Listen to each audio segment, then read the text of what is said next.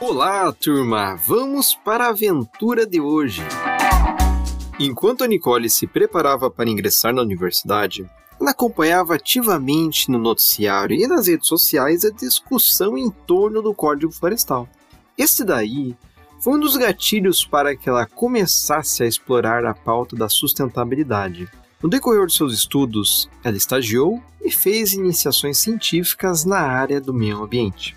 Estas experiências a levaram a cursar o mestrado e a atuar como advogada na área ambiental. Porém, teve um momento que a Nicole queria causar outras formas de impacto social na sustentabilidade que o trabalho na advocacia não viabilizava.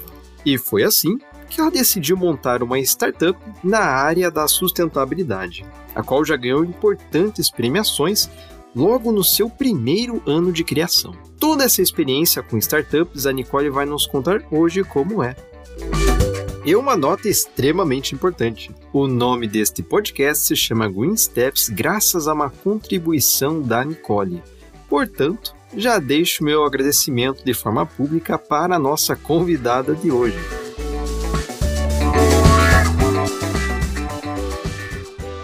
Nicole, primeiramente quero agradecer a sua presença no podcast. É uma grande honra conversar sobre a sua experiência. Neste primeiro momento do episódio, eu peço para que as nossas pessoas convidadas se apresentem, falem como se interessaram por assuntos do meio ambiente, bem como de qual lugar do Brasil são e o que estudaram. Luiz, muito obrigada pelo convite. Eu estou bem honrada em saber que você me selecionou para participar desse seu propósito que eu acho maravilhoso. Estou bem honrada mesmo, agradeço. E vamos lá, né? É, o meu apreço pelo direito ambiental, acho que começou antes de eu querer fazer direito, assim, foi uma coisa que a vida foi me colocando, acredito, no, nesse ramo. Eu, quando ingressei na faculdade de Direito, foi bem sem querer, eu queria psicologia, mas fiz direito na PUC como primeira opção, eu inverti a ordem, normalmente era a primeira opção psicologia, segunda direito.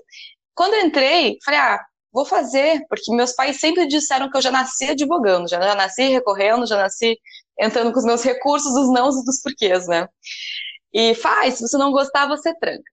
E eu entrei em 2011, no segundo semestre, estava aquela polêmica do novo Código Florestal, aquelas brigas na bancada ruralista, né, com a bancada não ruralista, o retrocesso de alguns artigos, que a gente né, sabe até hoje e acompanha o atual código.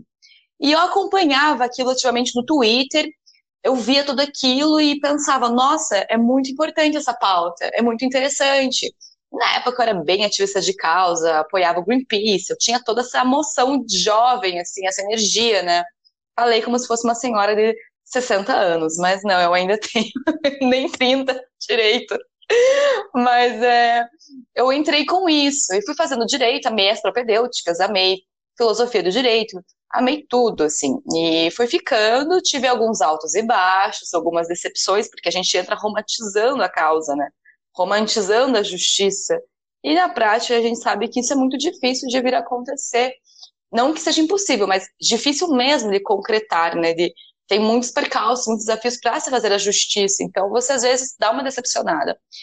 Até que eu comecei a estagiar, fiz PIBIC, né, iniciação científica na PUC, né, onde me graduei, sou três vezes filha da PUC, né, graduação, especialização e mestrado agora, mas assim, na cronologia, eu fiz o estágio na área de tributário, é, com um professor da casa, e PIBIC com ele também no pensamento da complexidade. É um pensamento hoje, em dia, você vê muito presente é, na forma de ver o meio ambiente, o socioambiental. É um pensamento, um paradigma científico, é assim, mais que necessário para que consiga entender o direito ambiental.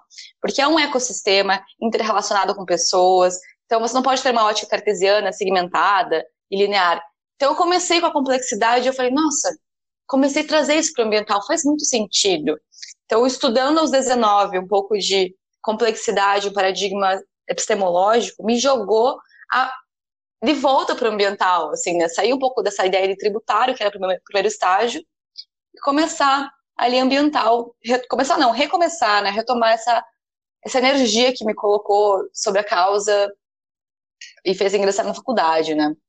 É, depois disso, eu estagiei no Passos de Freitas e Oliveira Franco, que é um escritório referência ambiental aqui no Paraná, né? Eu cito isso porque me acompanhou é, por anos, assim, eu fiz estágio, dois anos e pouco de estágio, depois fiquei um tempo advogando, fiquei fazendo pesquisa com o professor Vladimir, e assim, é, são pessoas que eu sou muito grata porque me apresentaram o direito ambiental. Eu vi na prática como acontece a advocacia, né, a, o estágio em si, mas assim, foi, foi muito incrível. Foi é aí que começou, né, digamos, de forma prática, sair um pouco da parte epistemológica e filosófica e vir para a prática mesmo do meio ambiente. Foi muito enriquecedor e me acompanhou né, ao longo de muito tempo. Então, eu venho desenvolvendo pesquisa científica no direito ambiental com o professor Vladimir desde os meus é, 20, 21 anos, né? Então são sete anos juntos aí. Né? Agora pretendo alçar meu voo, né? Seguir outras linhas, né? Dar uma amadurecida, que eu acho bem saudável, porque sete anos juntos pesquisando, acho que a gente tem que uma hora cortar o cordão umbilical, né? Mas eu acredito que foi uma experiência muito gratificante. Enfim, quando chegou a matéria para mim no oitavo, nono período, foi muito tranquilo de compreender, foi uma matéria muito fácil, acho que foi a mais fácil para mim de todas as matérias pela prática, né, que eu tinha vinha vindo tendo, né, porque me formei e ainda estava no escritório.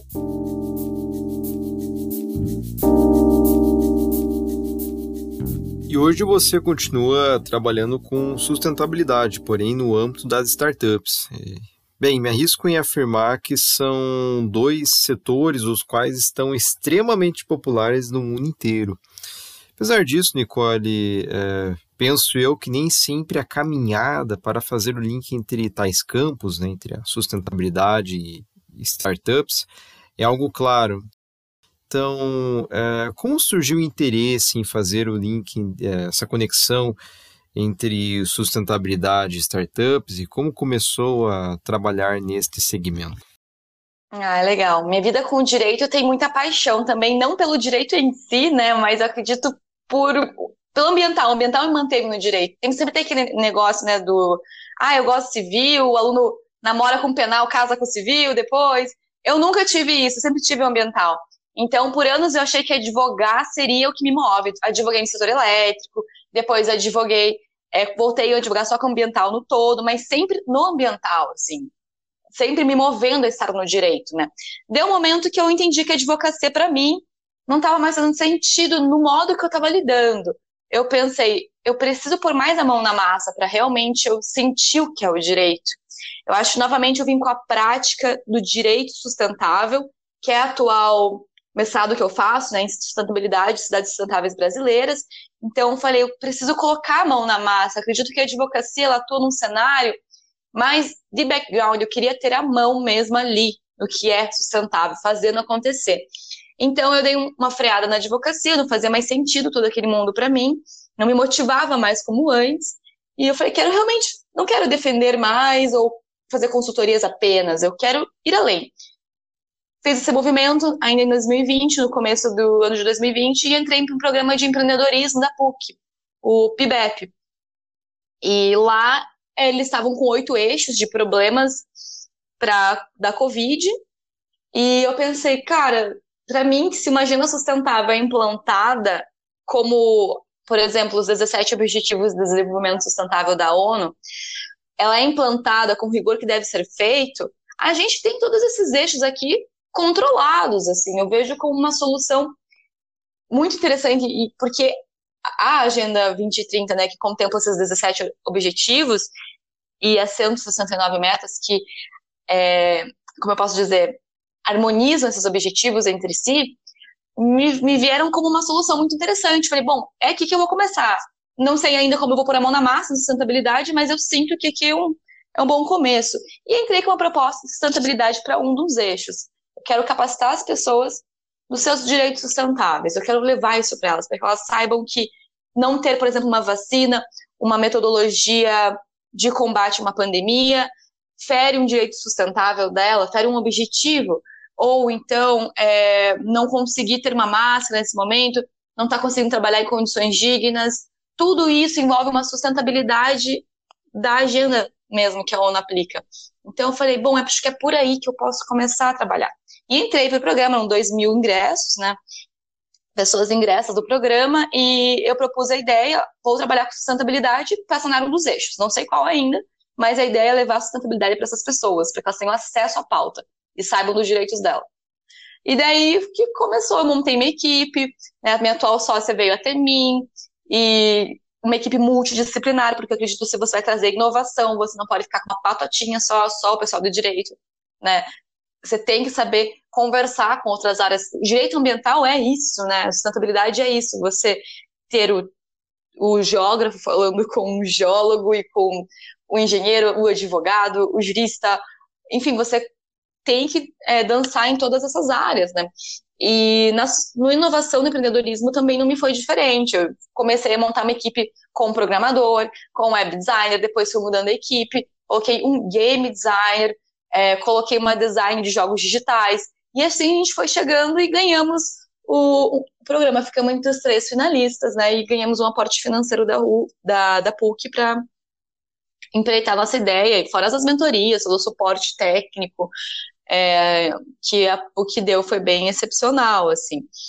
Desde então eu estou empreendendo e adorando, assim, me realiza muito a Ibirã e acredito que me sacia muito essa vontade de fazer algo da sustentabilidade, né, para as pessoas. E, né, respondendo qual eixo que a gente escolheu, é a educação na pandemia. A gente promove educação sustentável gamificada. A gente leva a sustentabilidade por meio de jogos. E o nosso primeiro produto é para uma criança, né? Para crianças e de 9 a 11 anos entender a sustentabilidade, mas também para ajudar nesse ensino remoto, porque é um jogo que vai trabalhar essa questão de, de sustentabilidade, mas também ajudar o professor a abordar um ensino interdisciplinarmente, assim, todo o material didático deles e tal. E é isso, né? Por enquanto, é o que me move, né? A gente não pode colocar uma porta, um, um, fechar aquilo ali, tem que deixar sempre aberto, mas por enquanto é isso. E para as pessoas que estejam nos ouvindo e desejam acompanhar o trabalho da Nicole e de sua equipe, os perfis da Ibirã no LinkedIn e no Instagram estão na descrição deste episódio do podcast. Algumas pessoas logo pensam que para criar uma startup ou trabalhar para uma é necessário ter uma exímia habilidade de programação.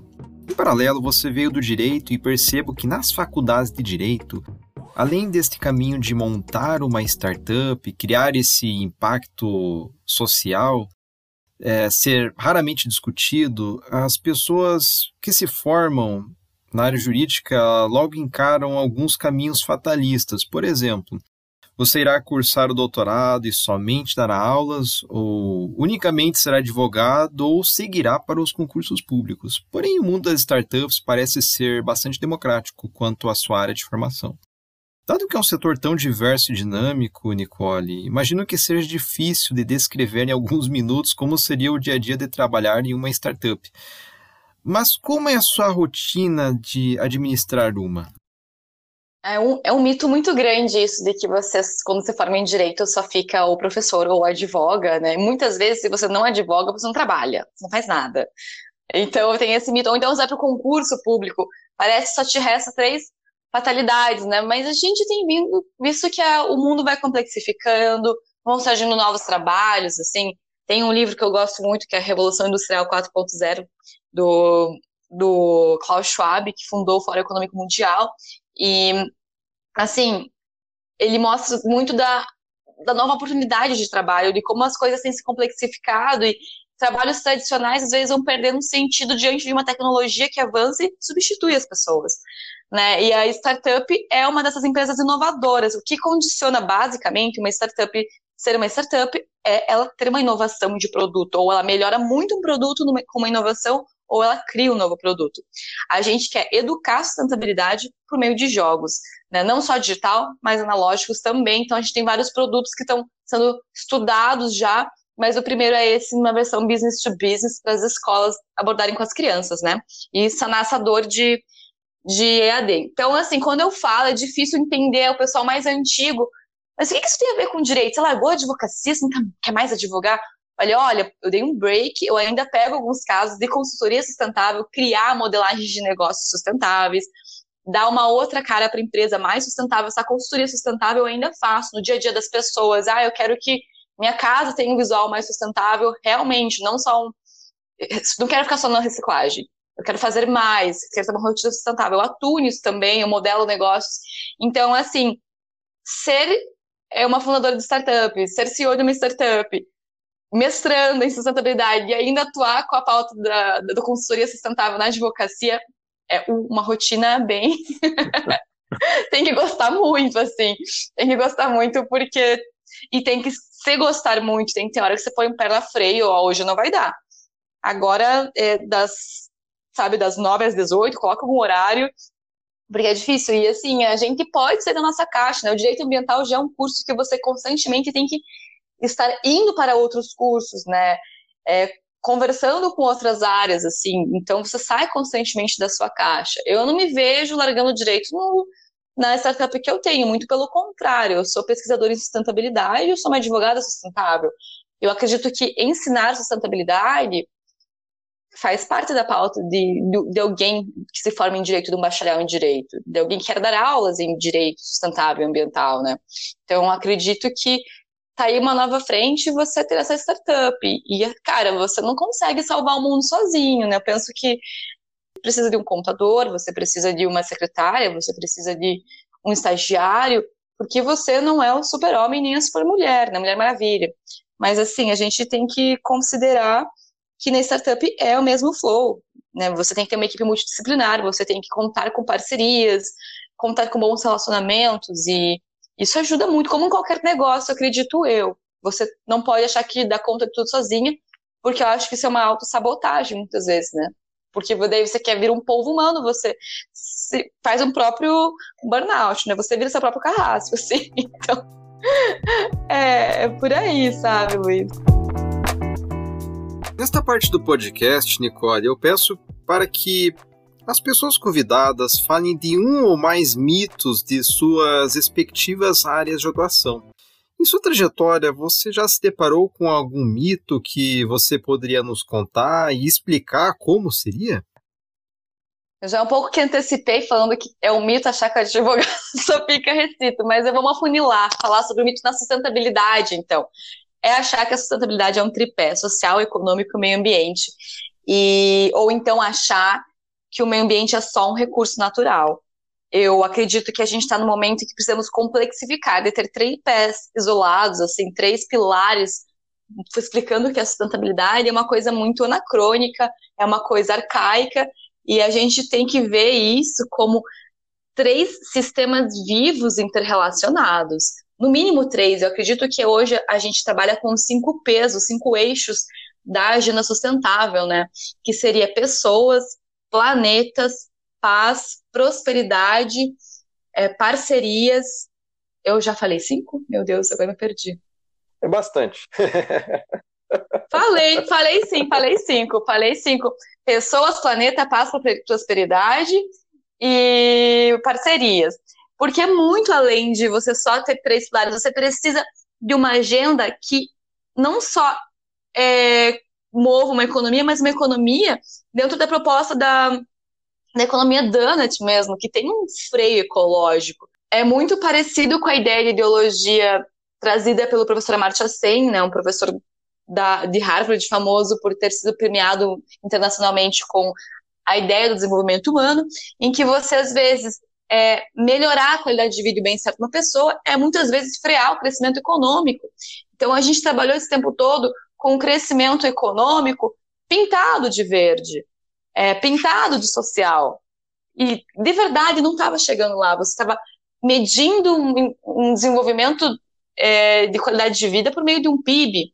A gente tem que entender que sustentabilidade não é três pilares que se dão as mãos e é isso aí. Não é muito além, é complexo. Horas você está dentro de um, de um sistema, horas você está dentro de outro, e você tem que ter um, um, sobrepeso, um freio ecológico e também um mínimo viável para se viver. Eu vejo assim, os objetivos de desenvolvimento sustentável como mínimo, o mínimo do mínimo para você daí começar a realmente viver uma sustentabilidade. Porque a gente está em 2021 e ainda tem que colocar como objetivo de desenvolvimento sustentável erradicar a miséria. Veja, é, é muito triste, assim, você ter que colocar isso como pauta de sustentabilidade, mas é necessário. E, assim, a sustentabilidade, para mim, hoje, Luiz, é com certeza muito mais que eu entender que temos que só reciclar o lixo. Para mim, sustentabilidade é, por exemplo, é, igualdade de gênero, que é um dos ODS, mas nesse nível. A mulher ter segurança pública, ela ter, tipo, segurança de andar na rua de dia e de noite, porque se ela se sente segura, tanto quanto um homem se sente seguro sem medo de pegar sua bicicleta e ir até o parque sozinho, a mulher também tem esse direito de se sentir segura, porque daí ela vai usar menos o veículo dela. Vão ser menos mulheres usando carros, usando transportes que passem uma ideia de segurança, que, mas que poluem o meio ambiente, porque elas podem andar nas ruas, elas podem estar a pé nas ruas, elas podem usar transporte público sem medo de ser assediadas e economizar muito na emissão de, de poluentes e gases de efeito estufa. Então, acredito que a pauta da complexidade da, da sustentabilidade, perdão, é muito mais complexa, muito mais a fundo do que um tripé. O tripé é um grande mito que a gente constantemente quer combater. Quando eu começo a ler um artigo que vem me explicar que sustentabilidade se baseia no tripé, eu já já assim desmereço, eu já perco credibilidade, porque todo pesquisador de sustentabilidade sabe que isso é muito mais a fundo, né? É muito mais presente, é muito mais do que você comprar canudos de metal e ecobags, né? É uma coisa que você muda o mindset. E não ter dinheiro um país pobre, desfavorecido, não quer dizer que está impedido de ser sustentável também. Ele tem suas skills, tem suas ferramentas, ele conta com P de parcerias. Ele conta muito com isso. Então a gente tem que. Nossa, militei, acho que agora em prol da sustentabilidade, né? Era um mito e eu já fiz uma quase uma aula aqui, uma militância do porquê que a sustentabilidade é importante. Mas é isso, Luiz, esse é o grande mito, o tripé. Geralmente existe um motor cultural por trás das atuações acadêmicas e profissionais, bem como da própria promoção da sustentabilidade, já falando em, em um engajamento mais profundo. No seu caso, Nicole, existe algum filme, livro, documentário, animação que ou animação, né, que inspirou ou ainda inspira a sua atuação na pauta da sustentabilidade? Olha, ah, os documentários são bastantes. Todo documentário de alguém que defende a pauta sustentável ou ecológica, você vai ficar em torno de Conspiracy, é, das pautas que a gente já conhece no Netflix, assim, são sempre os mesmos documentários que eu vejo sendo indicados. Então eu vou mudar, propor um, uma outra visão, assim, da ótica da sustentabilidade. É, eu gostei muito de um filme invisível do Emicida. Ele tem o filme Amarelo, né, o documentário dele Amarelo, na Netflix, mas ele também tem no Spotify esse Amarelo, um filme invisível, que é um podcast de três episódios. Ele conta de uma sustentabilidade na ideia de você levar a saúde mental, emocional, tornar isso uma pauta acessível para o pessoal da, da negritude, da pauta racial, eu acredito, e o pessoal da favela, das quebradas, né, que toda a pauta que o Emicida defende. Então, ele trabalha muito esse acesso à sustentabilidade, nível de saúde e bem-estar, que eu acho muito interessante, porque a gente tem que ir mais a nível de complexidade. A gente tende a outro mito aí, a resumir sustentabilidade é meio ambiente equilibrado, mas é muito mais a fundo, né? Porque uma pessoa que tem saúde e bem-estar, ela tem energia, tem disposição de tempo para militar na causa sustentável, para ser sustentável. Porque assim, é, eu vou dizer uma coisa para vocês, às vezes eu não consigo, sendo bem honesta, adquirir uma pauta de consumo sustentável, adquirir um produto sustentável de cadeia sustentável, porque ele é muito mais caro do que eu posso pagar, porque a gente não tem um estímulo fiscal do governo, né? Para que você consuma produtos sustentáveis, não tem descontos, não tem, não tem isso por aí. A gente não tem nenhum grande estímulo para que comece a produzir a níveis mais acessíveis e também você garantir direitos na cadeia sustentável a quem produz, é assim mais caro no país. É muito triste isso. Então, às vezes, você fica impedido de consumir algo que seja 100% sustentável. E eu vejo assim, eu, tô dando um exemplo desse, mas pensa a pessoa que não tem dinheiro para comprar, que tá sem auxílio emergencial agora, por exemplo. Como que ela faz para, ah, eu vou escolher comer só orgânicos, eu vou escolher ter uma contratar uma nutricionista para balancear a minha dieta, isso é comer comidas que não tenham transgênicos, não tenham agrotóxicos. Assim, é inacessível. E eu gosto desse filme porque ele trata da acessibilidade à pauta sustentável, né, ao autocuidado, uma autossustentabilidade consigo, uma sustentabilidade com o planeta em consequência, assim, eu acho fantástico. E eu gosto muito de tirar a ideia de sustentabilidade é, o meio ambiente é, é, muito mais que isso, é também isso, né? E esse é um filme que eu indicaria, distribuído em episódios de podcast, como eu já disse. E livro, eu gosto muito de dois autores. O Capra, o Friedhof Capra, posso estar falando o nome dele errado porque é estrangeiro. Ele é um físico que ele é famoso por ter o livro A Teia da Vida, então, é um pensamento complexo que faz olhar uma visão ecossistêmica a nossa vida, eu acho fantástico.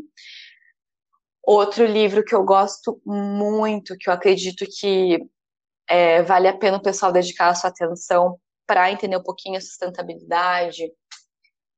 É, nossa, Introdução ao Pensamento Complexo, de Edgar Morin, mas não é um livro que você vai sentar e ler com, sabe, mas tem um outro livro, ai meu Deus, vou indicar todos os meus livros, mas A Alma de Leonardo da Vinci, que é do Capra.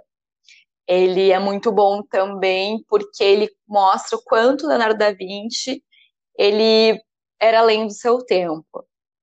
Ele considerava a arte em comunicação com a matemática, com as ciências da vida, com a igreja. Se você pega uma obra como né, uma obra da Santa Ceia ou a Mona Lisa e você tenta estudar, você vê os cálculos matemáticos, ele tem os codex deles, assim, que daí, o Capra fez um trabalho minucioso da vida do Leonardo, assim.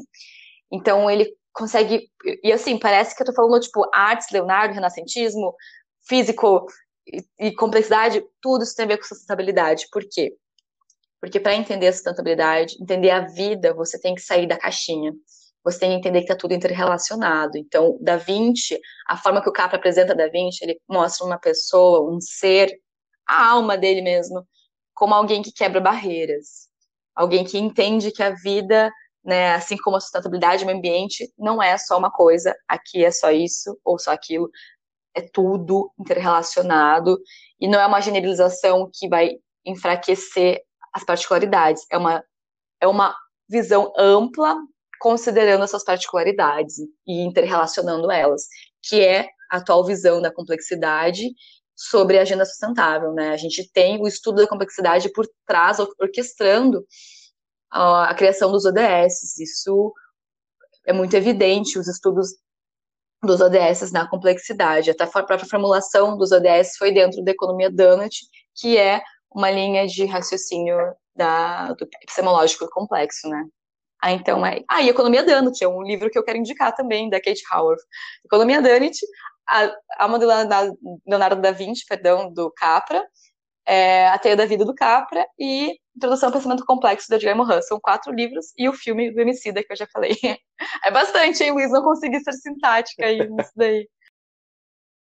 É, é difícil fazer uma lista curta, né, Nicole? É, nesta conversa, que nós estamos tendo, algo que fica bastante claro é como a sustentabilidade se conecta com outras áreas.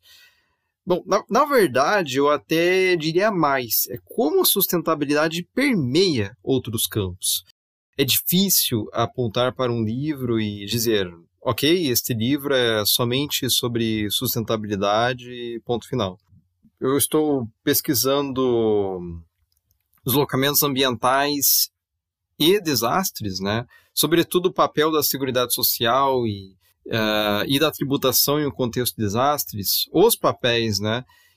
É interessante porque não é um debate somente de tributação, somente de seguridade social ou de defesa civil. É uma junção de temas, né? Que você tem que saber tatear bem, né? Você tem que manusear bem não somente vários temas, mas como você vai fazer tais links, né? Então, explorar diferentes campos é primordial.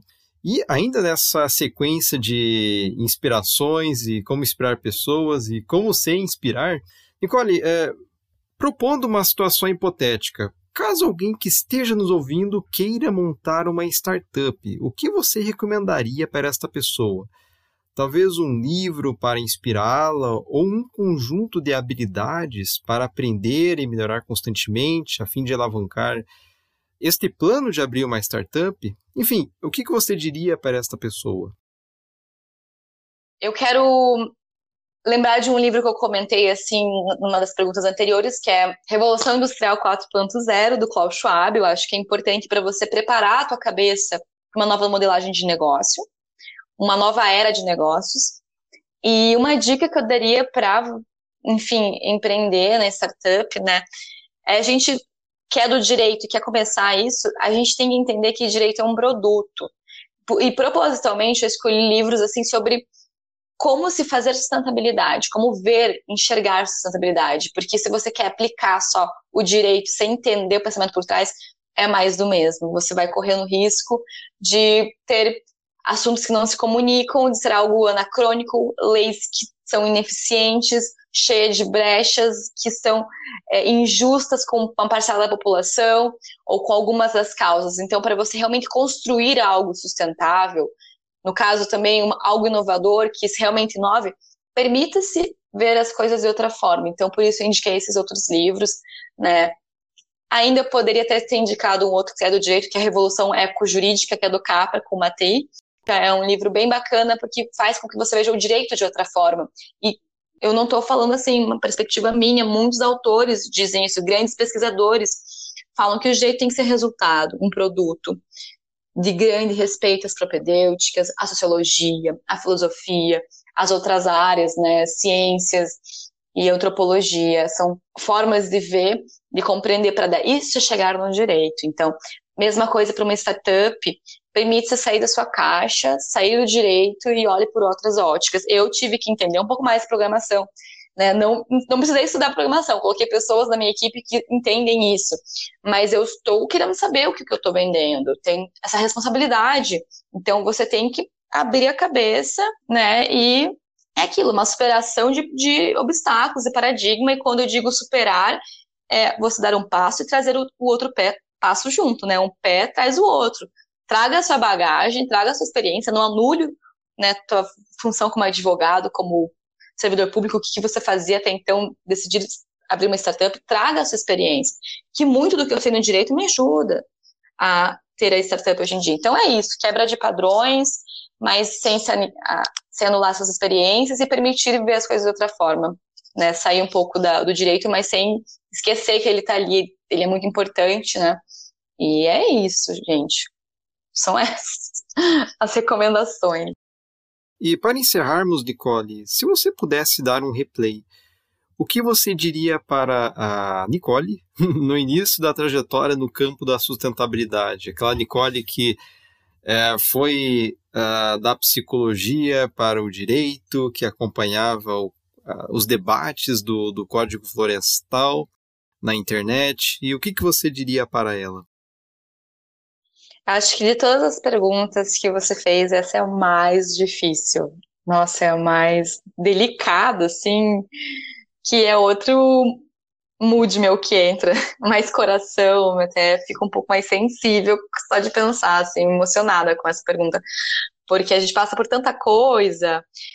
Primeiro, assim, erre sem medo, erre bastante, viva intensamente, aproveite a faculdade. Acho que a Nicole teve seus, suas molecagens de menina, né? Mas, assim, eu aproveitei muito a PUC também, a minha graduação, a minha pós, eu usei muito a faculdade em nível de pesquisa, então continue fazendo o que você fez, né? Continue errando, continue aproveitando a faculdade, é, não se estoure, se respeite, respeite seu tempo, acho que isso eu talvez tenha pecado um pouco, eu não tive muitas férias, é, não fui muito para os eventos de, da galera universitária, porque eu estava sempre fazendo muito artigo, preocupada em ser uma excelente advogada, preocupada em ser uma excelente jurista, E eu pensava que hoje, hoje não faria mais sentido toda essa preocupação, porque eu nem vejo a advocacia como uma realização na minha vida, sabe? Não no, no mood que estava, mas uma advocacia mais consultiva, mais construtiva de uma nova realidade, né? Eu vejo a advocacia dessa forma, então eu penso, dá uma segurada, aproveita mais a vida, sai com seus amigos um pouco mais, né? eu sempre estava cansada, exausta, então divirta-se, põe o pé no freio, curta suas férias de verdade, viaje, viaje. Eu viajei muito menos do que eu gostaria de ter viajado. É, viva um pouco mais, não anule a, a, pesquisa, que isso enriqueceu muito, mas desse um descanso. Viva com mais calma, com mais tranquilidade e não crie tantas ansiedades e expectativas no futuro, né? Só viva o hoje, como e é isso, né, Luiz? Acho que é isso que eu falaria para ela, viver um pouco mais sem criar muitas expectativas no futuro.